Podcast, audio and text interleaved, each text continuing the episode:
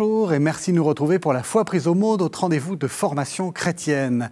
Nous sommes dans le temps de l'Avent qui prépare à Noël et la liturgie nous invite à nous retrouver spirituellement, à approfondir notre relation à Dieu et plus généralement à nous préparer à cette fête de la sollicitude divine. Se retrouver, mais comment Est-il possible de prendre soin de son âme comme l'on prend soin de son corps? Existe-t-il des exercices? Y a-t-il un jogging de l'âme. Mes invités d'aujourd'hui affirment que oui et nous allons en parler avec eux et je vous les présente tout de suite. Jean-Guilhem Xéry, bonsoir. Bonjour. Vous êtes psychanalyste, vous êtes essayiste et vous venez de, faire paraître au CERF la vie profonde, la santé spirituelle au quotidien.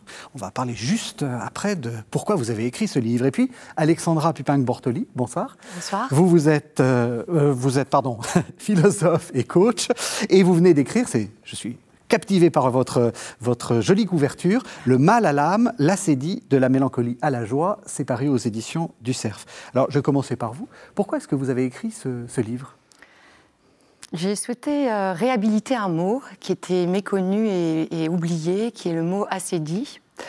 Euh, j'ai été frappée de, voir euh, à quel point, eh bien, des, je suis coach, donc j'accompagne des personnes, et à quel point certaines personnes que j'accompagne présentent des symptômes qui sont très proches de ceux qui sont décrits par les pères du désert euh, au IVe siècle ou Ve siècle concernant l'acédie, c'est-à-dire une hyperactivité, une agitation qui peut mener à un sentiment d'errance ou de perte de sens, et puis d'un autre, autre côté, euh, une lassitude ou une fatigue ou une déprime. Et j'ai été frappée par le parallèle qu'on pouvait faire entre ces descriptions du IVe siècle et notre société euh, d'aujourd'hui. Donc j'ai voulu réhabiliter ce mot. Donc on va revenir à cette question d'acédie juste après que l'on présente le deuxième livre, donc La vie profonde. Pourquoi est-ce que vous avez écrit ça, Jean-Guilhem Xéry?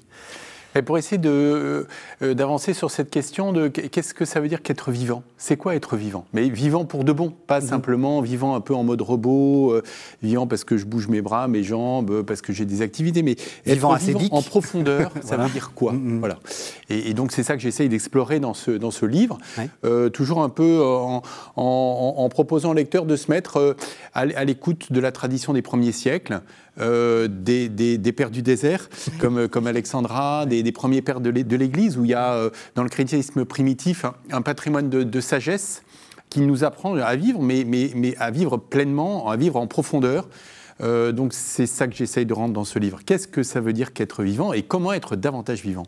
Donc les pères seront nos guides pour, euh, pour cette émission. Alors revenons à cette idée d'acédie, parce que j'ai trouvé ça effectivement très, très intéressant. Euh, l'acédie, comme vous dites, c'est un, un vieux mot. On pense que c'est un, une affaire de, vieux moines dans des, dans des déserts. Pas du tout, vous dites. C'est, euh, on en a les symptômes actuellement.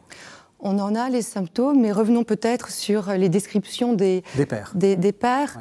en fait, l'acédie est, est, est, une maladie de l'âme maladie de l'âme, un désordre de mhm. l'âme, et elle est la grande oubliée des péchés capitaux. Elle mhm. faisait partie de, la liste des péchés capitaux, et c'est un péché qui, consiste à se détourner, pour dire les choses simplement, à se détourner de, sa vie spirituelle, à ne plus prendre soin de sa vie spirituelle, à négliger son, âme en quelque sorte. Mhm. Et ce sont, comme nous disions, les, pères euh, du désert, en l'occurrence Évagre le Pontique au IVe siècle, qui a euh, identifier euh, ce, mal-être mhm. qui touchait certains, certains d'entre eux et qui consiste à, perdre le désir de Dieu, à perdre cet élan vers, euh, vers Dieu euh, c'est-à-dire que toute la transcendance est brisée, euh, il y a une atonie de, l'âme, c'est ce qu'explique euh, Évagre le Pontique, une atonie, c'est-à-dire l'âme qui, s'effondre sur, sur elle-même. On dit souvent que c'est une sorte de, de, maladie de vieux moines fatigués, ils en ont trop fait, est-ce que c'est plus que ça en fait? Alors il y a, un psaume qui dit Mon âme s'est endormie à cause de la sédie, donc effectivement il y a la notion de, sommeil. Mm d'engourdissement, de, tiédeur de, l'âme. Mais, euh, mais, je pense que c'est quelque chose qui peut toucher tout le monde à, tous, les, à tous les âges et nous aussi dans notre, dans notre vie. Mhm. Vous aussi, vous, constatez les, symptômes de la sédie dans, dans, notre... Ah oui, moi je bois du petit lait en, entendant Alexandra parce que je partage exactement le même diagnostic, à la fois au niveau des, des, personnes euh, que je peux euh, voilà, accompagner, mais aussi au niveau de la société. C'est-à-dire que cette atonie de l'âme, parce que c'est vraiment ça dont, il s'agit. Hein. Moi, l'image qui me vient hein, avec la Cédie, c'est le bateau au milieu de, de l'océan sans gouvernail et, et sans quille. Donc en fait, il, est avec là. Une voile, Avec une voile parfois trop grande. Et, donc ça avance, ça avance, ça avance. voilà.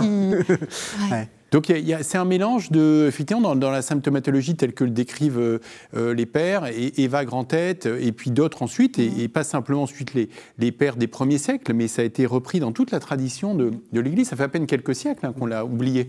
Mais euh, il y a beaucoup de, d'une tendance à la distraction, à être facilement distrait. Une tendance à ce qu'on appellerait en termes contemporains bougisme, c'est-à-dire ne jamais tenir en place, l'agitation. voilà, l'agitation permanente, quelque chose comme ça. Il y a euh, aussi un, rapport altéré au travail. Alors il décrit avec les moines, et c'est des descriptions euh, souvent d'ailleurs très drôles. C'est soit le moine en fait qui, qui ne fait rien, soit au contraire le moine qui est dans l'hyperactivité. Mhm. Voilà. Euh, il y a aussi un, souci excessif du corps. voilà. Et puis il y a cette espèce de, d'attitude aussi accusatoire qui est assez caractéristique. Donc en fait, c'est, l'ensemble de tout ça peut faire évoquer finalement un peu une phase d'acédie. Et par rapport à votre question, euh, oui, il me semble que ce n'est pas réservé du tout à des vieux moines. Euh, euh, je crois que c'est vrai au niveau de notre société. Si on reprend un peu ces, ces, cinq symptômes, il y en a d'autres, hein, mais principaux, qui quand même sont très présents dans notre société. Et puis, j'allais dire, qui peuvent nous, nous atteindre ou que l'on peut traverser, à, je crois, même quand on a 25, 30 ou 35 ans. Et qu'on n'est pas moine et qu'on n'est pas moine. il y a, la notion de perte de sens dont on parle beaucoup aujourd'hui. Et on peut se demander si cette perte de sens n'est pas peut-être une, une acédie qui s'ignore en mhm. réalité. Mhm. Euh, alors, ce qui est intéressant dans, dans l'acédie, c'est qu'il y a tout un mécanisme. Il y, a des, il y, a des, symptômes, il y a des manifestations, mais il y a aussi tout un mécanisme. Alors, rappelez-les, comme ça, on va voir si on en est. Enfin, les téléspectateurs vont voir s'ils sont eux-mêmes victimes d'acédie. Euh, oh, euh, on va dire que ça, ça touche euh, chacun de manière différente. Oui. Parce que l'acédie vient nous chercher là où sont nos blessures. et nos insatisfactions. Donc ça peut être très différent pour chacun. Pour reprendre ce que, ce que vous disiez, il y a effectivement l'hyperactivité, par exemple. On peut vraiment sombrer dans une forme d'hyperactivité. On peut être dans une hyperconsommation, Mhm. pour combler en quelque sorte le vide, le vide d'une vie euh, qui est euh, d'une intériorité vide en quelque sorte. On va, on va remplir les vides par des trop-pleins, mhm. euh, par une hyperconsommation. On va être aussi dans une quête d'émotions fortes. Ça, c'est quelque chose, notre société est quand même une société de, l'émotionnel, mhm, et on, va, on va chercher des émotions fortes comme pour combler ou pour remplacer plutôt la, joie et la paix que l'on perd dans la cédie. Mhm. Le, ce qui donne, c'est à mon sens, ce qui, je ne sais pas si on partagerait le même avis que moi, mais euh, ce qui montre qu'une âme est en bonne santé, eh bien, c'est la joie et la paix qui émanent en fait de, cette personne. Mhm. Euh, et dans la cédie, eh bien, il n'y a, plus cette joie et il n'y a plus cette, euh, cette paix. Donc, on va compenser avec des émotions, une quête d'émotions mhm. continuelle. Euh, qu'est-ce qu'il y a d'autre encore comme symptômes? On a, Il y avait aussi euh, le fait d'abandonner ses engagements. Ça, c'est quelque chose qui est très présent. C'est pour reprendre l'expression de Bernano, c'est à quoi bon? À quoi bon? Parce que finalement, euh, on se retrouve, les choses perdent leur sens. La dit nous fait perdre le, le, comment dire, le discernement on perd le discernement, il y a un désordre du corps et de l'esprit, parce que notre âme n'est plus du tout dans une verticalité, en quelque sorte, elle n'est plus reliée à, une, à quelque chose, à une vie spirituelle. Elle est, on est comme esselé, finalement, et sans guide. Et, euh, et on risque alors de, de, de, de quitter nos engagements, de, et là, c'est ce qu'on ce qu'on entend souvent, c'est on, se désengage de sa famille, on se désengage de, euh, de son travail, on veut déménager, il faut qu'on bouge, le bougisme, comme, vous disiez. Et alors, on va compenser par de l'hyperconsommation, etc., comme je disais, mais tout ça n'est pas satisfaisant, ce n'est pas suffisant. On, on, reste dans une frustration et on va développer, et c'est là où je voulais en venir, le mécanisme, c'est qu'on va développer une forme de rancœur pour notre, on est, on est, nous ne sommes pas bien, donc on va voir, on va penser que ce sont les autres qui sont responsables de notre mal, et on va, on va développer de la rancœur envers les autres, de la malice, c'est-à-dire de la, de la, on va en vouloir à Dieu, à la vie, on va devenir amer, cynique. voilà, et c'est là, c'est la dégringolade. C'est intéressant parce qu'on voit bien qu'il y a des, des, symptômes extérieurs, pour parler, qui sont effectivement très, très divers, alors qu'on c'est vrai qu'on imagine plutôt le moine ascétique un peu dégoûté, c'est le moine qui va pas à la messe ou qui va plus qui va plus aux offices. Mais vous dites non, il peut être aussi hyperactif. Mais au fond, le, vrai symptôme, c'est cette espèce de dégoût profond qui conduit à une sorte d'amertume. C'est ça qu'il faut fait. plutôt. Oui, tout à fait. Et le, donc comme, comme vous disiez, il y a on peut être soit dans une forme de déprime, de torpeur accablante, soit dans une forme euh, de perfectionnisme. On va faire les choses extrêmement bien, mais ça sera sans âme, c'est-à-dire comme une marionnette mhm. sans âme, mhm. désincarnée. Euh, et, ça, ça peut être un piège parfois. On peut croire qu'on est investi, qu'on fait les choses, mais après, est-ce qu'on est on y met notre âme? Est-ce qu'on y met... Euh, est-ce qu'on y met quelque chose? C'est un peu effrayant, hein, parce qu'on se sent un peu tous victimes d'acédie, là. Euh, entre le fait d'être hyperactif, hyper consommateur, enfin, oui. on est... C'est pour ça que je, pense, je crois que nous le partageons, qu'il y a quelque chose un peu d'une maladie du siècle. Hein, C'est ça. Oui, Après, euh, euh, moi, je me retrouve complètement dans, dans, ce que vous nous présentez. Hein, et, et j'ajouterais volontiers qu'à travers tout ce que vous dites, on, voit combien euh, c'est une maladie qui est complexe. Oui. C'est-à-dire que dans, toutes les maladies euh, d'origine spirituelle dont, nous parlent les, les pères, hein, euh, la colère, les, addictions, la, enfin, la vanité, etc., celle qui est la plus complexe, très clairement, c'est l'acédie. Hmm. Et ce qui la rend complexe, c'est deux choses. C'est que, un, elle touche vraiment à, au plus profond de, l'âme, à sa vitalité, mhm, mhm. Voilà, et pas simplement sur telle ou telle partie de, notre vie intérieure, comme la colère, sur la dimension plus irascible, enfin, ainsi de suite. Elle est vraiment au profond. Et puis parce que justement, les, symptômes sont nombreux et souvent paradoxaux. C'est-à-dire que le, le, rapport au travail, ça peut être une hyperactivité, ça peut être au contraire, je fais plus rien. Euh, le, rapport euh, à la distraction, ça sera je vais me distraire hein, et en même temps je vais être incapable de m'engager dans quoi que ce soit d'une façon un petit peu stable et pérenne. Mmh. Et, donc c'est aussi euh, à la fois cette multiplicité des, symptômes et, et, leur caractère paradoxal qui fait que eh ben, faire le diagnostic d'acédie, il me semble qu'il est prudent de ne pas le faire soit seul pour soi. Mmh. Parce que c'est trop complexe. Donc, avis aux téléspectateurs qui se disent je suis en pleine acédie à partir des symptômes que vous. Peut-être, mais en même temps, ce n'est pas un symptôme qui fait l'acédie. Tout à fait. Tout à fait. Et ça dépend, et c'est pour chacun, ça peut être différent. Oui, oui c'est ça. Donc c'est encore plus. Euh, Donc si on a des doutes et qu'on a effectivement cette espèce de d'indolence, d'atonie de l'âme, de perte de sens, enfin tout, tout ce que euh, euh, Alexandra a, énoncé, c'est, j'allais dire, se, se, mettre un peu, prendre un peu l'avis de quelqu'un d'un peu éclairé, à la fois parce que c'est un avis tiers, et, et aussi parce qu'il faut quand même euh, voir un peu les choses dans leur globalité. Et c'est pas euh, la CEDI, c'est un peu, attention un peu au syndrome de l'étudiant de, deuxième année de médecine, c'est-à-dire qu'il commence, euh, il connaît pas grand-chose, il, a, il a son cours de gastro et là il, se dit bah tiens ça y est, dès que j'ai un symptôme, un micro symptôme, ça y est, j'ai que c'est que j'ai la liste de tout. et, j'ai un cancer. et, je vais... voilà. et d'autant plus, d'autant plus qu'on est vraiment dans la CEDI sur une ligne de crête entre maladie de l'âme et maladie psychologique. C'est-à-dire qu'on a des symptômes, On, a euh, euh, des, symptômes qui sont très proches de, ça c'est vous qui connaissez bien tout ça, euh, des symptômes de, dépression, de mélancolie. et donc c'est très difficile de, parfois justement de, faire la mm. part des choses et de distinguer. et malheureusement, aujourd'hui, beaucoup de personnes peut-être sont dans une forme de dépression, mais ignorent que c'est en réalité une maladie spirituelle. Mmh, mmh. Et pas forcément qu'une maladie mmh. psychologique. Et, euh, Alors, vous écoutant, j'ai deux euh, questions. Parce que est-ce que c'est une maladie individuelle ou est-ce que c'est. Vous avez parlé du mal du siècle. Est-ce que c'est la société qui nous pousse? Parce que d'une certaine façon, l'hyperconsommation euh, j'en suis probablement malade, mais, mais on, me pousse quand même à, aller dans cette direction-là. Euh, trop travailler, euh, peut-être que voilà, j'en suis, responsable, mais tout me pousse à trop travailler. Donc, vous voyez ce que je veux dire? Est-ce que c'est soi ou est-ce que c'est la, pour vous, c'est la société ah, la, société n'est pas autre chose que nous-mêmes. Oui. C'est-à-dire que nous, nous, créons cette société, nous, nous jouons le jeu de la société. Et à la fois, nous sommes victimes de notre propre jeu. C'est ça. Euh, donc, euh, je pense qu'effectivement, notre société est prise en flagrant délit d'assédie dans le sens où euh, elle ne met en aucun cas en, avant la dimension spirituelle, elle privilégie le, la dimension de la, de la raison, elle privilégie le matériel, au détriment très souvent du spirituel.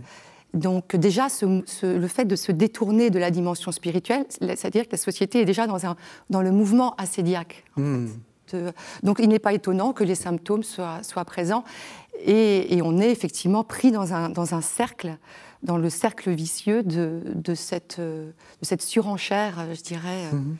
Qui, qui, qui, dans laquelle nous met la CDI, ou bien au contraire, à côté, dans une, dans une complètement, comment dire, dans une forme de déprime, mmh.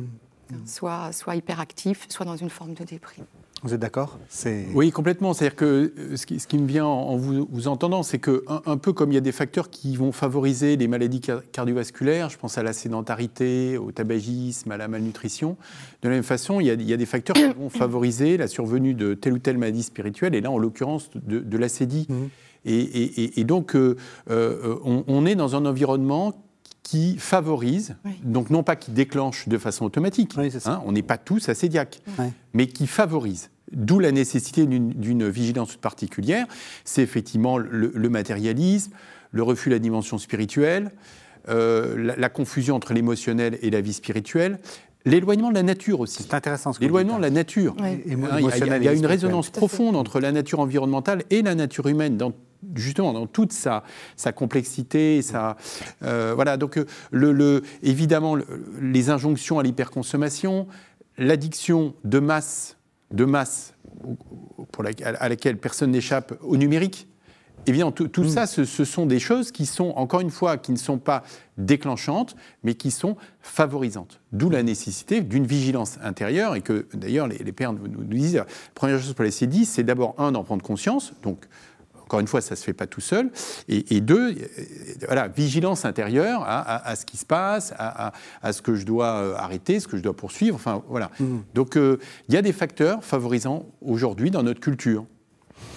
Alors deuxième question, mais je vais d'abord lancer un texte, mais je vous préviens que ça va être ma question. C'est est-ce que c'est est-ce que c'est un péché ou est-ce que c'est une maladie? Alors pour nous introduire à cette question, je vous propose qu'on entende le texte du chapitre 5 de la première épître de Pierre, sont les versets 5 à 9.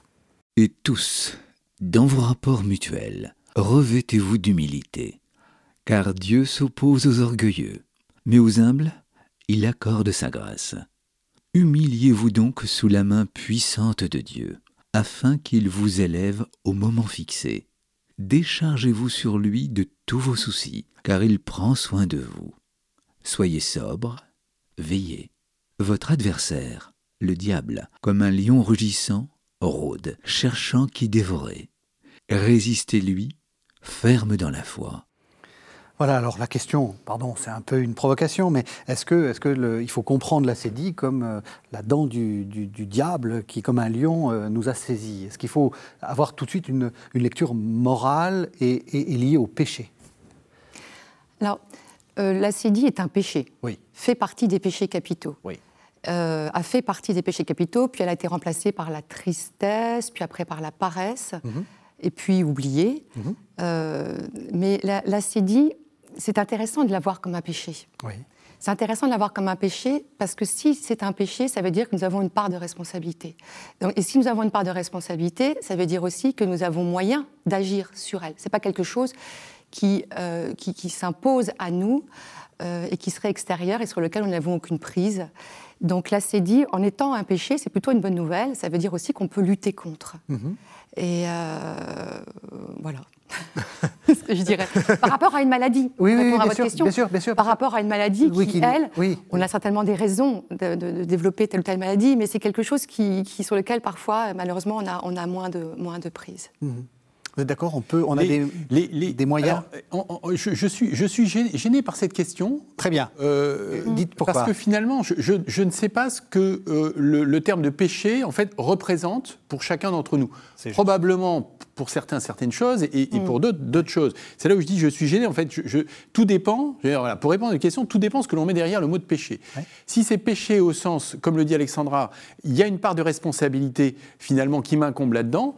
Euh, moi, je suis complètement ok avec ça. Et, mm. et, en effet, c'est une bonne nouvelle. Maintenant, si c'est euh, on, rajoute encore de la culpabilité et du moralisme. C'est pas ce qui. Alors que euh, non, mais ça peut être une représentation. D'ailleurs, c'est quand même souvent une représentation qui est attachée au terme de péché. Mm. Alors voilà, moi je, suis moins, je suis moins fanat, disons-le. De fait, les, pères, vraiment dans tous les, tout premiers siècles, en fait, ils, ils, en parlaient en, termes de maladie spirituelle. Là, c'est mm. dit parmi d'autres maladies spirituelles. Et le propre de la maladie d'origine spirituelle, à la différence de la maladie du corps ou de certaines maladies, euh, comme on dirait aujourd'hui, mentales ou psychiatriques, justement appelle la mobilisation de ma liberté, mm-hmm. de ma conscience, de ma vigilance, donc quelque chose qui fait que oui, je, peux en tout cas reprendre un petit peu euh, les, rênes de ma vie, en tout cas une partie. Mmh. Voilà. Alors si c'est ça qui a derrière péché, oui. Si c'est pour rajouter encore justement la dimension accusatoire ou auto-accusatoire qu'on peut trouver justement dans la CEDI, euh, bon, voilà. Je peux témoigner, parce que j'ai lu votre livre, Alexandra Pupin-Bortoli, que ce n'est pas du tout ce que vous vouliez dire et que vous n'êtes pas du tout dans ce, dans ce côté euh, oui, culpabilisateur, euh, au contraire. Non, du tout. du tout. Du tout, d'autant plus que euh, la, la en tant que péché, est aussi un, comment dire, une alerte, c'est-à-dire que c'est un moyen pour nous dire attention, il y a quelque chose dans, dans, dans, votre vie, dans ta vie euh, euh, spirituelle ou dans ta vie quotidienne qui n'est pas ajusté. Mhm. Donc il faut voir, à mon sens, les péchés, enfin moi je vois les péchés, euh, au même titre que les vertus, hein, les péchés comme, comme une magnifique, enfin une formidable grille de lecture. Une grille de lecture qui, qui pleine de, finesse, de justesse et qui nous aide en quelque sorte à, à, s'améliorer, enfin, ou à progresser en humanité et de ce fait d'aller vers, euh, d'aller toujours plus vers, euh, vers, euh, vers Dieu finalement, mmh. sur notre chemin spirituel vers Dieu pour les, pour les croyants. Donc je trouve que les péchés et les vertus sont une grille de lecture très fine mmh. et très juste pour, sur la connaissance de, de, de, son, de, son, chemin spirituel. Alors vous avez dit, c'est une, il y a quelque chose de pas ajusté. Soyons très précis. Quelle est la racine du coup de, de cet assédie C'est quoi le, le point qui, qui, fait que ça ne va pas? Je pense que, comme disait Jean-Guillaume, il y en a plusieurs. Il y a, plusieurs choses, il y a, énormément de, paramètres, mais il ne faut pas oublier que la CEDI a pour racine le spirituel. C'est ça. C'est véritablement un, travers, on va dire, pour ne pas dire péché, un travers humain euh, dont la racine est spirituelle, euh, qui touche à la fois le corps et l'esprit. Mm-hmm. Euh, c'est l'atonie de l'âme, c'est ce que je, disais un petit peu tout à l'heure. Mhm. Est-ce que c'est pas justement ce que vous, ce que vous décrivez euh, dans, votre livre euh, C'est justement le fait de ne plus se sentir vivant, en fait? Enfin, c'est pas dans le sens que vous définissez, c'est-à-dire. Euh, en tout cas, c'est comme ça que c'est décrit. Hein. c'est mm. cette atonie, c'est la maladie la, plus profonde, la maladie d'origine spirituelle la plus, la plus profonde. D'où est-ce qu'elle vient? À ma connaissance, en tout cas, il y a débat. Enfin, il y, a débat au fur et à mesure des siècles, hein, justement. Est-ce que est-ce que c'est entre guillemets, voilà, est-ce que c'est la faute de la personne assédiaque parce qu'elle n'a pas pris suffisamment soin euh, Est-ce que c'est finalement une épreuve que Dieu envoie? Alors c'est pas moi qui vais le trancher là euh, aujourd'hui, hein, mm-hmm. euh, sachant que pendant des siècles et des siècles ça a été discuté et que de fait c'est voilà c'est en débat. Ce qui est en revanche certains, au sens en tout cas euh, totalement unanime, c'est qu'à un moment donné, effectivement, notre vie spirituelle profonde n'est plus, j'allais dire, euh, euh, alimentée, nourrie, perfusée par la vie de Dieu. Hmm. En fait, c'est ça le sujet. Alors, est-ce que certains, à un moment donné, ont dit, bah, finalement, c'est Dieu qui a envoyé une épreuve, bon voilà, c'est le péché Ça, je, ne sais pas. Donc, je, n'irai pas sur ce terrain-là. Hmm. En revanche, ce qui est sûr, c'est qu'à un moment donné, l'âme n'est plus nourrie par la vie la, vie que Dieu nous donne et pas simplement la vie justement euh, euh, corporelle, euh, voilà, mais, la, vie en plénitude, la, vie qui appelle à l'éternité, voilà, et qui, et qui, se donne et qui se déploie dans l'éternité. Et donc c'est cette vie-là dont finalement l'assédiaque est, est coupée. Alors, momentanément, on peut évidemment euh, l'espérer. Hein. C'est pour ça qu'en même temps, il, nous donne justement des points d'alerte. J'aime bien euh, ce que mm. vous disiez sur la dimension d'alerte. Euh, mais, c'est ça, c'est une coupure de, de la vie profonde. mhm. que, Dieu nous donne, en fait. Alors, en termes chrétiens, c'est la, vie que Dieu nous donne. En, termes non chrétiens, c'est cette vitalité profonde qui fait que, eh bien, je me déploie, que, que, je, que je, peux me donner autour de moi des choses qui vont donner la vie à d'autres. C'est ça le sujet de la vie, c'est que c'est quelque chose qui circule, qui nous dépasse, dont on n'est pas à l'origine, et, dont la dynamique est celle du don et de, transmettre et de donner la vie autour de soi. C'est cette vie-là, finalement, dont, euh, quand on est assédiaque, en fait, on est coupé. Uh-huh. Voilà, partiellement, voire à un moment donné, totalement. C'est un peu de son intériorité, on, est, on est coupé de la. En fait, le, l'acédie nous, nous jette en dehors de nous-mêmes. C'est ça. C'est-à-dire qu'on n'a plus véritablement accès à l'intériorité, on vit à la surface de nous-mêmes. Et euh, donc, en étant, en étant coupé de notre intériorité, eh bien, on est coupé de cette source de, vie, de vie hein, finalement, euh, et donc de, notre, de notre vie spirituelle. Mm-hmm. Et les raisons, alors les raisons, euh, pour reprendre ce que, ce que, vous disiez, il y a aussi la, la notion de lassitude. Je pense que nous sommes des êtres humains tous et on peut à un moment donné avoir une, ressentir une forme de lassitude, l'usure du temps, euh, la perte de sens donné aux choses du quotidien. On, laisse filer en quelque sorte, on n'y met, plus, met plus notre force d'âme. Euh, et je pense que toutes ces choses-là aussi, euh, l'excès dans le travail aussi, mhm. font, partie des, fait partie des, des, des causes de l'acédie. Alors, je vous propose un deuxième texte pour euh, nous faire transition vers la deuxième partie de l'émission, c'est-à-dire qu'est-ce qu'on peut faire? Parce qu'on ne va pas rester dans ce, dans ce constat euh, complètement désespéré. Je vous propose qu'on écoute la première épître de Jean. Ce sont, euh, donc c'est le chapitre 3, ce sont les versets 18 à 23. Mes petits enfants, n'aimons pas en parole et de langue, mais en acte et dans la vérité. À cela nous reconnaîtrons que nous sommes de la vérité, et devant lui, nous apaiserons notre cœur, car si notre cœur nous accuse, Dieu est plus grand que notre cœur, et il discerne tout. Mais bien aimés, si notre cœur ne nous accuse pas, nous nous adressons à Dieu avec assurance. Et quoi que nous demandions, nous l'obtenons de lui parce que nous gardons ses commandements et faisons ce qui lui agrée. Et voici son commandement. Adhérer avec foi à son Fils Jésus-Christ, et nous aimer les uns les autres, comme il nous en a donné le commandement. Alors j'avais voulu vous faire entendre ce texte à cause de, ce verset, enfin grâce à ce verset, si on peut dire. Euh, si notre cœur nous accuse, Dieu est plus grand que notre cœur. Est-ce que c'est pas un des premiers, euh, une des premières, euh, un des premiers chemins qu'on peut prendre? C'est-à-dire, vous l'avez dit l'un et l'autre, il ne s'agit pas de se, de se, complaire dans une forme d'auto, d'auto-accusation, enfin de, de, culpabilité, quoi. Oui, le, le, verset que vous dites, je trouvais très intéressant parce que finalement, l'acédiaque, il, il, est enfermé dans son propre cœur. C'est ça. En fait, et, il a perdu justement cette relation, ce contact, cette, je sais pas quoi, mm. voilà, avec, avec la source qui lui donne la vie, quoi. Mhm. avec Dieu, enfin en, pratique.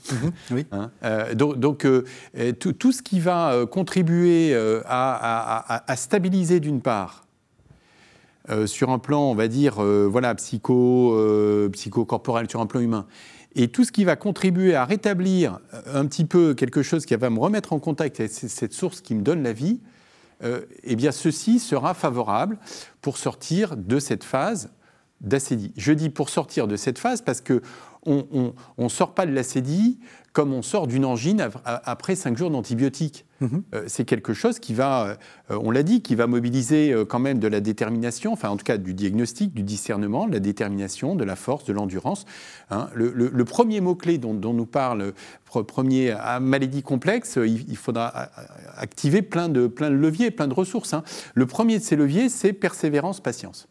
Il faut persévérer faut durer. Ne pas prendre de, décisions justement inconsidérées parce que euh, tout ce qui va être, on risque d'être pris dans, plus dans le bougisme et l'agitation mhm. que dans quelque chose, dans une transition euh, discernée, euh, véritablement choisie, ancrée, etc. Donc, stabiliser. Stabiliser en ne prenant pas de décisions hâtives, importantes, et puis en persévérant. Voilà.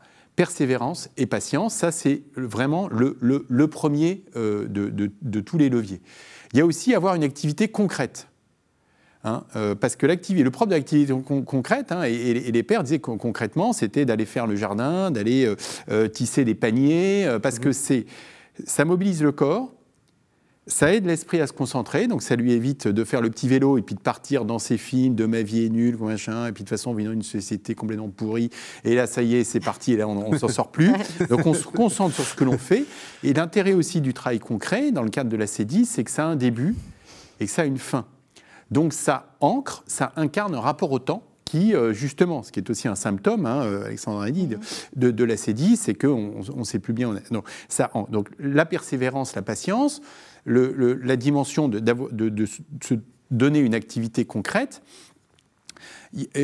Autre levier aussi, c'est donc euh, de, reprendre le chemin de la prière, de la méditation.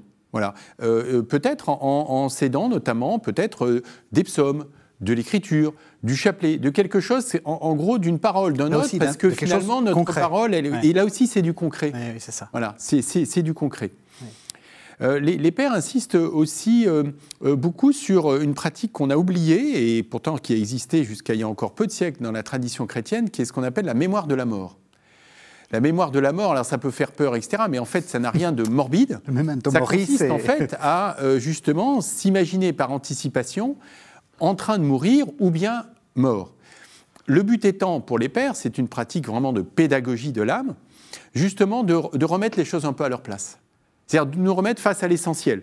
Qu'est-ce qui est essentiel? Quand, quand, je serai au seuil de la mort, qu'est-ce qui vraiment qu'est-ce qui a eu de la valeur? Qu'est-ce qui n'a pas eu de la valeur? Quels sont les attachements finalement qui sont bons dans ma vie? Quels sont les attachements finalement qui n'ont, euh, je m'en aperçois, non seulement aucune valeur, mais peut-être qui me font du mal? Donc c'est un, une espèce de, de, moyen un peu anti-vanité, anti-distraction pour revenir à l'essentiel. L'essentiel étant finalement encore plus fondamentalement le fait de s'en remettre, remettre sa vie en Dieu. Donc c'est aussi une pratique qu'il conseillait beaucoup, celle aussi de rendre grâce. Hein. Euh, on, est un peu en dépression. Ah euh, comment voilà et, s'astreindre d'une certaine façon, non pas au sens d'une contrainte, mais faire le choix délibéré aussi de retrouver des traces dans ma vie, justement, euh, pour lesquels je peux trouver quelque chose de la gratuité, quelque chose de, la gratitude, quelque chose du remerciement, de la reconnaissance, qui me fait sortir justement de cette espèce de, marasme, comme vous disiez, euh, euh, voilà, dépression, voilà, le monde est pourri, ma vie est un échec, je suis entouré de losers, et enfin ainsi de suite. Non, on, on, se pose, on se calme un peu, on essaie de se dépolluer, voilà, et on regarde les choses posément. Voilà, donc il y en a d'autres, hein, je vais laisser Alexandra compléter, mais agir, du concret, memento mori, se rappeler de la mort. Et euh, une, forme d'action de, grâce. Oui, On a déjà une première salve. Oui, c'est une première salve. à vous. Oui, là on retrouve les, remèdes des moines. Mhm, mhm. Euh, qu'est-ce que je peux ajouter? Il y a les larmes aussi. Ça, je trouvais que c'était plutôt euh, touchant. Les, larmes, les larmes sont, sont bienvenues, c'est-à-dire les larmes sont un aveu de notre faiblesse. Et je trouve que c'est. Euh, euh, et les larmes en, elles-mêmes sont déjà une, prière. C'est-à-dire Comment, comment on, C'est-à-dire quand il y a cette tristesse qui est présente, parce que la rend triste en réalité. Et donc il ne faut, faut, pas hésiter à pleurer. Eh bien, les, larmes sont les bienvenues. Les larmes sont les bienvenues, ce sont les, remèdes des moines. Hein. Bien sûr, non, non. mais les, les, larmes sont, sont les bienvenues, elles sont l'aveu de notre faiblesse. Euh, et, comme je disais, elles sont, elles sont déjà une, une comment dire, les larmes attendent de la consolation. Mhm. Donc, euh, quand la consolation amène progressivement à, la guérison aussi, peut-être. Euh, elle est sur le chemin de la guérison. J'ajouterais aussi la prière. Euh, la prière, alors le problème de la prière, la difficulté avec la prière, c'est que justement, on n'a plus du tout envie de prier. Exactement. Exactement. du tout. Et c'est même souvent le, symptôme même de, de, la Tout à fait. On n'a plus du tout envie de prier. Alors, nous dire il faut prier, c'est là où, où c'est justement euh, la, chose la plus difficile, mais la chose la plus essentielle. Alors, il s'agit de, peut-être de, faire des prières très courtes, très, très simples. Euh, mais régulières. Vous êtes d'accord avec cette idée qu'il faut faire une activité? C'est-à-dire que le, la, la, chose importante, c'est de, faire. C'est la vertu du travail. La vertu du travail manuel aussi. De, l'avantage de, travail, des, travaux manuels, c'est qu'on a, on a un résultat à la fin. Euh, l'esprit est, concentré, le corps est, est, euh, à l'action. Ça évite d'avoir nos pensées qui se, qui se dispersent. Oui, oui, c'est très très important. Et quel type d'activité? Il faut, Vous dites qu'il faut vraiment du travail manuel Vous aussi, c'est vraiment. C'est du concret. Il faut faire du macramé Ça peut être, ça peut être du, jardinage, faire une tarte, faire une tarte aux pommes. Oui. Euh, et puis d'alterner des choses intellectuelles, des choses manuelles. On retrouve mhm. ça dans la règle de Saint-Benoît. Mhm. Donc c'est vraiment d'alterner. Euh, oui, oui, je, pense que le travailler de ses mains aide à libérer la tête. Hmm. Ça, c'est vraiment ce que disait. Un, début, une fin qui mobilise le corps. C'est ça. pour moi, ça, c'est vraiment. Alors après, on peut aussi avoir, bien sûr, des activités intellectuelles, mais, mais c'est vraiment d'abord. Euh, ça a un début, ça a une fin, ça mobilise le corps, donc c'est concret. Et on s'ancre dans le réel. Et ça peut être euh, une activité euh, sportive aussi. Jogging. Je ne parle pas de performance, voilà, c'est mm. un jogging, euh, de faire trois pompes, de faire une séance de pilates, euh, voilà, et on se donne, euh, voilà, on n'a pas la forme, on n'est pas bien, c'est pas grave, on, fait ce mm. qu'on peut. Mm. J'aime beaucoup ce que vous disiez, Alexandra, sur la prière, c'est-à-dire que le tout, c'est de justement de se, de se tourner vers cette source qui nous manque en profondeur, en fait. Euh, et, donc, euh, c'est aussi pour ça, alors c'est aussi pour ça, ça c'est moi qui l'interprète comme ça, mais je pense que si les pères insistent autant sur la prière du cœur, je pense que c'est aussi pour cela. C'est que la prière du cœur qui consiste effectivement à dire vocalement ou mentalement une prière extrêmement courte qui peut être un verset, qui peut être une parole, qui peut être le nom de Jésus, simplement, mhm. c'est aussi parce que, j'allais dire, ça c'est tout terrain et c'est toute saison toute saison euh, intérieure. Et donc, en effet, quand euh, je suis trop fatigué pour euh, lire l'évangile du jour, pour me poser, puis parce que de toute façon, j'ai pas le temps, puis j'en ai marre, et puis moi, les il faut, c'est un il faut de plus, etc. Évidemment, c'est un il faut de plus. C'est un il faut. Mm. Eh bien, voilà, dis, dis le nom de Jésus. Mm.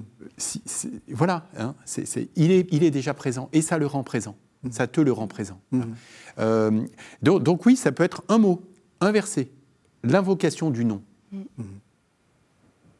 Ce qui est intéressant dans ce que vous dites l'un et l'autre, et ça se voit bien aussi dans, vos livres, c'est le, tiers, c'est-à-dire euh, euh, avoir besoin de quelqu'un, euh, soit les autres, soit le coach, soit pardon, l'abbé, le, directeur spirituel. Enfin, sortir de soi, c'est déjà, c'est aussi pour rencontrer l'autre, c'est pas simplement. Oui, donc effectivement, dans les remèdes des moines, il, y a également le, le fait de se confier à un père spirituel. Après, ça peut être différentes sortes, mais en l'occurrence, le, fait de se confier, de s'ouvrir à, l'écoute de l'autre, eh bien, permet de se libérer, de ne pas garder en soi. Et surtout, ça peut nous aider à, si on, si on, a, on a en face de nous quelqu'un qui, qui, en a les compétences, de, discerner euh, s'il s'agit bien d'acédie ou pas d'acédie, de, de, comprendre les mouvements de l'âme aussi, hein, nos états d'âme. Mhm. Euh, et de nous aider à, mettre un mot sur notre mal-être. Parce que c'est souvent ça le, problème, c'est que souvent il y a un mal-être et on ne sait pas mettre un mot dessus. Et mettre un mot sur, euh, sur un mal-être, c'est déjà, je pense, trouver là, un chemin vers, euh, vers euh, une, une guérison euh, tout à fait. D'une certaine façon, vous êtes en train de réhabiliter la figure du, de ce qu'on appelait autrefois, et c'est souvent mal compris, le directeur spirituel, parce qu'on a, ou le père spirituel. Il peut y aussi y avoir des mères spirituelles. Oui, c'est vrai. Non, mais c'est très important. Tout à fait, et, et, en plus, la question du directeur, on a l'impression qu'il est là pour nous diriger. Donc, mais vous, vous dites non, c'est avoir le regard de l'autre sur soi pour, bah, pour essayer d'évaluer, de, parce qu'on n'est pas bon juge de soi-même. et nous aider à discerner. Euh, quel est notre mal, enfin comment, euh, oui, c'est ça, et puis, et puis, et puis discerner nos, états d'âme, enfin, nous aider à, avancer. Aussi, oui, on, le euh, disait tout à l'heure pour le diagnostic, c'est vrai, vrai, aussi pour, j'allais dire, un peu l'accompagnement, parce qu'encore une fois, ça, ça, demande un certain temps de traverser une période d'acédie. Donc, on n'est pas bon juge pour soi-même, on est surtout très mauvais juge pour soi-même. Hein. notre cœur nous accuse. donc, hein. le, alors, la accompagnateur, alors je ne sais pas, le psy, le mm. coach, le directeur spirituel, le père spirituel, etc. Il ne s'agit pas de tout mélanger, mais en mm-hmm. tout cas, à travers tout ça, et ça peut être d'ailleurs plusieurs d'entre eux simultanément ou séquentiellement, euh, voilà, hein, et chacun dans son registre. Mais c'est bénéficier d'un regard extérieur pour, pour aider au diagnostic, mais aussi pour encourager euh, il y a quelque chose de très décourageant à la période décédie. Et donc, euh, oui, on a tous besoin à certains moments d'être, de se sentir soutenu, de sentir qu'on n'est pas seul, parfois de bénéficier de, effectivement de conseils aussi, euh, d'être, ouais, d'être encouragé. Hein. Donc, donc on ne peut pas, là aussi, les, les, pères nous disent, on ne peut pas faire le diagnostic seul et on ne peut pas s'en sortir tout seul. Mhm. Voilà, c'est même un piège pour eux. Hein, le fait de, vouloir régler le problème tout seul, quelque part, c'est presque un symptôme aussi de cet enfermement en fait dans soi-même et de cette non-ouverture euh, mhm. voilà, à d'autres. Mhm. Vous avez dit, euh, vous avez dit la, la, vie spirituelle, on la confond souvent avec, euh, avec l'émotion. Ça, j'aimerais qu'on revienne un peu sur, ce, sur cette idée-là, parce que finalement, dans vos deux livres, il y a un peu cette, idée-là qu'on on est, on est, on est très fort dans l'émotion et on confond ça avec la vie spirituelle. Et souvent même, on, voudrait que la vie spirituelle soit très émotionnelle, euh, très, qu'il se passe des trucs, etc. Ça, je crois que c'est quelque chose d'important à, à, rappeler. la vie spirituelle, c'est pas que de l'émotion. Non, la vie spirituelle, c'est la vie spirituelle. Donc c'est la, vie. Non, mais je veux dire par là, c'est qu'au moins avec ça, c'est pour moi on est tranquille. Conscient. Ce que je veux dire par là, c'est que la, vie spirituelle, en fait, elle s'ancre dans cette partie de nous-mêmes qui, est ouverte vers l'infini. L'infini, en l'occurrence, duquel nous recevons la vie, et en termes en, termes chrétiens, cet infini, c'est Dieu c'est cette zone, si, on veut l'imaginer un peu en, termes de, c'est cette zone en fait de, chacun de nous, euh, voilà, euh, par laquelle en fait nous recevons chacun la vie en plénitude. Mhm. Voilà. Euh, les émotions, c'est un autre étage voilà, de, de, nous-mêmes qui nous fait, pour le coup, éprouver des choses, qui nous fait ressentir des choses dans notre mental, mais aussi dans notre corps. La vie spirituelle, elle n'est pas spontanément ni ordinairement sensible. Mhm c'est une vie qui se transmet justement à la vie euh, psychique, à la vie émotionnelle, à la vie du corps et réciproquement. Mais la vie spirituelle, elle est réelle, pour autant, elle n'est pas spontanément sensible, à moins, on va dire, de grâce particulière, de moments particuliers et aussi d'attention particulière. Mm-hmm. Hein. et, peut-être qu'en effet, euh, euh, une motion spirituelle de paix ou de joie, comme euh, l'évoquait tout à l'heure Alexandra, de fait a un goût un peu différent d'une émotion de plaisir ou de bonheur. Voilà, qui sont bons aussi, c'est pas le sujet, hein, mais, mais, on est sur des registres différents. De fait, l'émotion, enfin, elle apostrophe les émotions, mmh de fait, sont plus déterminées par l'extérieur. La vie spirituelle, parce qu'elle est dans un centre de gravité beaucoup plus profond, euh, tire, euh, j'allais dire, finalement, son, est directement alimenté justement par cet infini, par Dieu, par l'Esprit Saint. Voilà. Alors moi, je ne suis pas un théologien. Est-ce que c'est mhm. Dieu, est-ce que c'est l'Esprit Saint Je ne sais pas. Mais en tout cas, elle est alimentée par cette, cette, cette vie euh, qui nous est donnée. Et alors, elle peut effectivement immerger. et, et c'est ça l'enjeu de la vie spirituelle. C'est un enjeu d'attention. Hein, c'est ce que disent les pères, ce que disent d'ailleurs toutes les traditions spirituelles du monde d'ailleurs, même les non chrétiennes. La tradition chrétienne en particulier, c'est notre attention justement à ce qu'il y a de spirituel dans la vie. Comment je m'ouvre à ce qui m'est donné et, qui me dépasse le exemple du sommeil, c'est un, chapitre que je consacre au sommeil dans mon dernier bouquin. Sur effectivement le sommeil, je peux m'endormir comme ça parce que je suis crevé, puis je j'éteins la lumière et puis voilà, puis je m'endors. Ou au contraire, si je suis très stressé, je ne vais pas m'endormir. Je peux aussi en faire une expérience spirituelle finalement, en choisissant délibérément de vivre ce que je vis déjà, qui est une expérience de détachement, d'abandon et de remise dans les mains du Père. Mhm. Voilà. Donc je peux m'endormir, euh, j'allais dire en deux dimensions, mon corps et mon psychisme. Je mhm. peux m'endormir aussi en mobilisant cette troisième dimension, qui est de choisir délibérément de m'abandonner dans les mains du Père. Et, et vocalement, de dire entre tes mains, Seigneur, je remets mon esprit. Mhm. Voilà. C'est, je dis ça, j'invente rien, c'est ce, que, ce à quoi nous invitent mhm. les pères, mhm. hein, quand ils, font un peu cette analogie entre l'endormissement euh, euh, dans le sommeil et l'endormissement dans la mort, et le réveil le matin où je ne suis pas réveillé, etc., et puis justement l'éveil à la vie dans la résurrection. Hein. Donc je prends cet exemple juste pour dire qu'en fait, tout de notre vie quotidienne, tout ce qui constitue la trame quotidienne de nos vies, peut être l'occasion, en fait, d'une expérience spirituelle. Je, vous rejoins complètement. Euh, je, pense que la, vie spirituelle est, est, très incarnée. En hmm. réalité, elle est à la fois euh, portée vers l'infini et alimentée. Euh, enfin, il y a une dimension, on est en communion avec l'infini et en même temps, on est complètement ancré et incarné dans, dans la vie quotidienne. Et, en fait, le dans la vie spirituelle, et pour regagner une vie spirituelle en quelque sorte, ou pour retrouver une, vie spirituelle, eh bien ce n'est pas tant, il ne faut pas tout changer dans, sa vie, hein, c'est ce que, ce que vous, vous dites, mais plutôt la manière mm. et le sens que l'on va donner à chaque chose. Mm-hmm. Euh, voilà, ça, ça me semble vraiment, vraiment important. Donc, ce sont, des, ce sont des choses qui sont à notre portée. Mais c'est un, mais il s'agit de, réveiller euh, nos, âmes, en quelque sorte, réveiller nos âmes et réveiller notre regard spirituel sur, euh, sur la vie, sur les choses du quotidien, et retrouver une sensibilité spirituelle, en quelque sorte. Dans votre livre, euh, c'est l'avant-dernier chapitre, vous, prenez les sept remèdes. Il y en a un que j'aimerais, sur lequel, enfin des pères, hein, donc il y en a un que je trouve très important et on est en train d'y toucher, c'est la question de la garde du cœur. Ah, la garde du cœur. C'est une très jolie expression déjà. La garde du cœur. La garde du cœur, euh, il s'agit de, surveiller, en quelque sorte, euh, d'être de garde. Je ne sais plus exactement la formule, mais sois le gardien des portes de ton cœur et ne laisse entrer aucune pensée que tu n'aies interrogée. Es-tu dans mon camp ou n'es-tu pas dans mon camp? Donc il s'agit d'observer ce qui, ce qui nous traverse ce qui nous traverse, c'est-à-dire nos pensées, nos émotions, euh, nos paroles, nos, paroles euh, qui sont parfois cyniques, nos, critiques, les paroles qui sont empreintes de mépris pour nous-mêmes. Là, je reprends un petit peu les, mhm. travers de la cédille. C'est de surveiller tout ce qui nous traverse, c'est d'interroger euh, nos compensations, d'interroger nos dispersions, nos, nos mauvaises consolations, entre guillemets. C'est d'être attentif à tout ce qui, euh, tout ce qui peut traverser notre, notre cœur. Euh, et, ça, c'est dans le but de, de rester en paix. Mm-hmm de, rester en paix. Parce que je trouve que dans votre livre, où il y a aussi beaucoup de, il y a beaucoup de, conseils, euh, finalement, la garde du cœur, enfin, beaucoup de vos conseils reviennent à ça, c'est-à-dire se rendre conscient mm. et, et, pas faire rentrer n'importe quoi, si j'ose dire. Pour les pères, la, garde du cœur, c'est vraiment euh, central.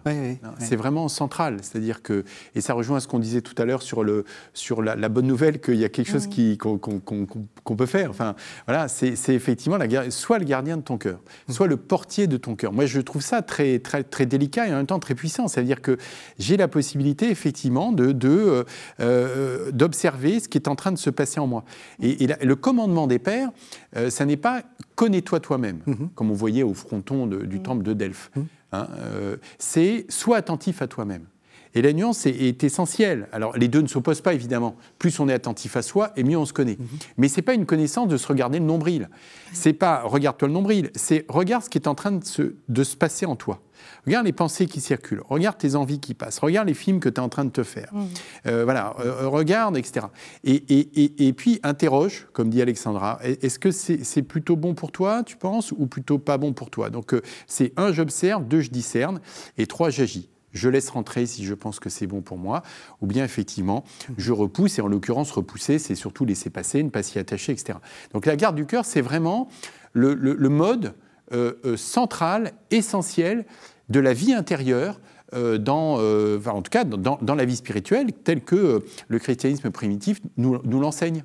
Hein. Donc il faut vraiment enfin, y revenir, parce que c'est essentiel. Mmh. Et, euh, ça porte du fruit, ne serait-ce que parce qu'on se rend compte qu'on peut être autre chose que finalement une espèce de passivité. quoi. Oui, c'est ça. De, oh, bah là, mais il arrive ça. On redevient maître au, moins de ça. même, si, on, même si on a l'impression d'être, comme vous dites, le, navire sans rame. Les, pères disent, euh, c'est, enfin, moi j'ai trouvé ça très intéressant, euh, tu n'es pas responsable en aucune façon des pensées qui te passent par l'esprit. En revanche, Là où tu as une part de responsabilité, c'est de savoir si tu les laisses entrer ou si tu les laisses pas entrer. Mm. Je trouve ça très déculpabilisant par rapport à tout ce qui peut, en tout cas moi, me traverser l'esprit à chaque seconde, etc. Je suis pas responsable de ça. Par contre, je suis responsable d'observer ce qui se passe et de les laisser rentrer ou pas, de m'y attacher ou pas. De choisir d'exercer sa liberté finalement et de ne pas se subir. Alors, vous vous connaissiez pas, vous avez, il n'y a pas une sorte de conspiration, vous n'avez pas écrit votre livre ensemble, mais euh, votre dernier chapitre, Guillaume, euh, Jean-Guillaume Zéry, c'est rire, et vous, votre dernier chapitre, c'est la joie. Euh, donc vous êtes d'accord Pourquoi, pourquoi c'est si important ça? La joie, le rire? Bah, Pour moi, on est à la fin de l'émission. Je suis désolé, une âme qui est en bonne santé est une âme qui, qui, qui est joyeuse. Euh, et qui, euh, oui, c'est, disons que le premier marqueur de la, d'une bonne santé de l'âme, c'est la joie pour moi. Mm. Et, le rire va avec la joie. Mm. Oui, et les, les, les, les, pères, en fait, ont tout un tas d'apophthègmes, donc ils sont un peu des, des, des, à la fois des aphories, des petites histoires, etc. Au, et drôle, très rire. souvent drôle. du rire, voilà. Euh, et, les pères étaient des marrants, en fait. Euh, oui, ils étaient à la fois euh, très, très ascétiques austère, et, très austères, et, à la fois très, très drôles. Thomas d'Aquin, qu'on ne peut pas taxer d'être quand même un peu de la, la gaudriole, prescrivait vraiment, justement, et, condamnait quelque part les gens qui étaient tout le temps sérieux, qui ne, qui ne souriaient jamais, qui ne voulaient jamais alléger l'atmosphère, etc. C'est-à-dire que c'est le, rire est quand même bon pour l'âme. Mmh. Le rire est bon pour l'âme. Voilà. Donc c'est à la fois une, une façon d'alléger le fardeau. Hein. Euh, et donc, il y, a beaucoup de prescriptions, d'ailleurs, dans toute l'histoire de l'Église. Hein, je parle de saint Thomas d'Aquin, mais, mais d'autres après lui. Mais, mais, les pères, d'ailleurs, avaient des apophthegmes euh, très drôles. Enfin, je ne sais pas si on a le temps d'en raconter. Enfin, Allez, en tout cas, vous en juste, trouverez si Juste un, juste un, on a juste le temps. Alors, juste, le temps, voilà, c'est un, un, frère qui, euh, qui, qui, demande à un de ses frères bah, Tiens, comment est-ce que tu as trouvé l'homélie de, ce matin là, du, de, de, de Abba Antoine? Et l'autre qui lui répond Abba Antoine, eh ben, il a aussi bien parlé que Abba Marc. Et l'autre qui dit Mais pourtant, Abba Marc, il, il prêche très très mal Oui, bah justement. par exemple, voilà, il y en a beaucoup des comme ça, euh, voilà, qui sont encore plus drôles. Alors, je vous rappelle les deux titres de, vos, de, vos, deux livres. Donc, Alexandra Pepin-Portali, Le mal à l'âme, l'acédie de la mélancolie à la joie, c'est paru aux éditions du Cerf. Et puis, Jean-Guilhem Xéry, La vie profonde, la santé spirituelle au quotidien, et c'est aussi paru aux éditions du Cerf.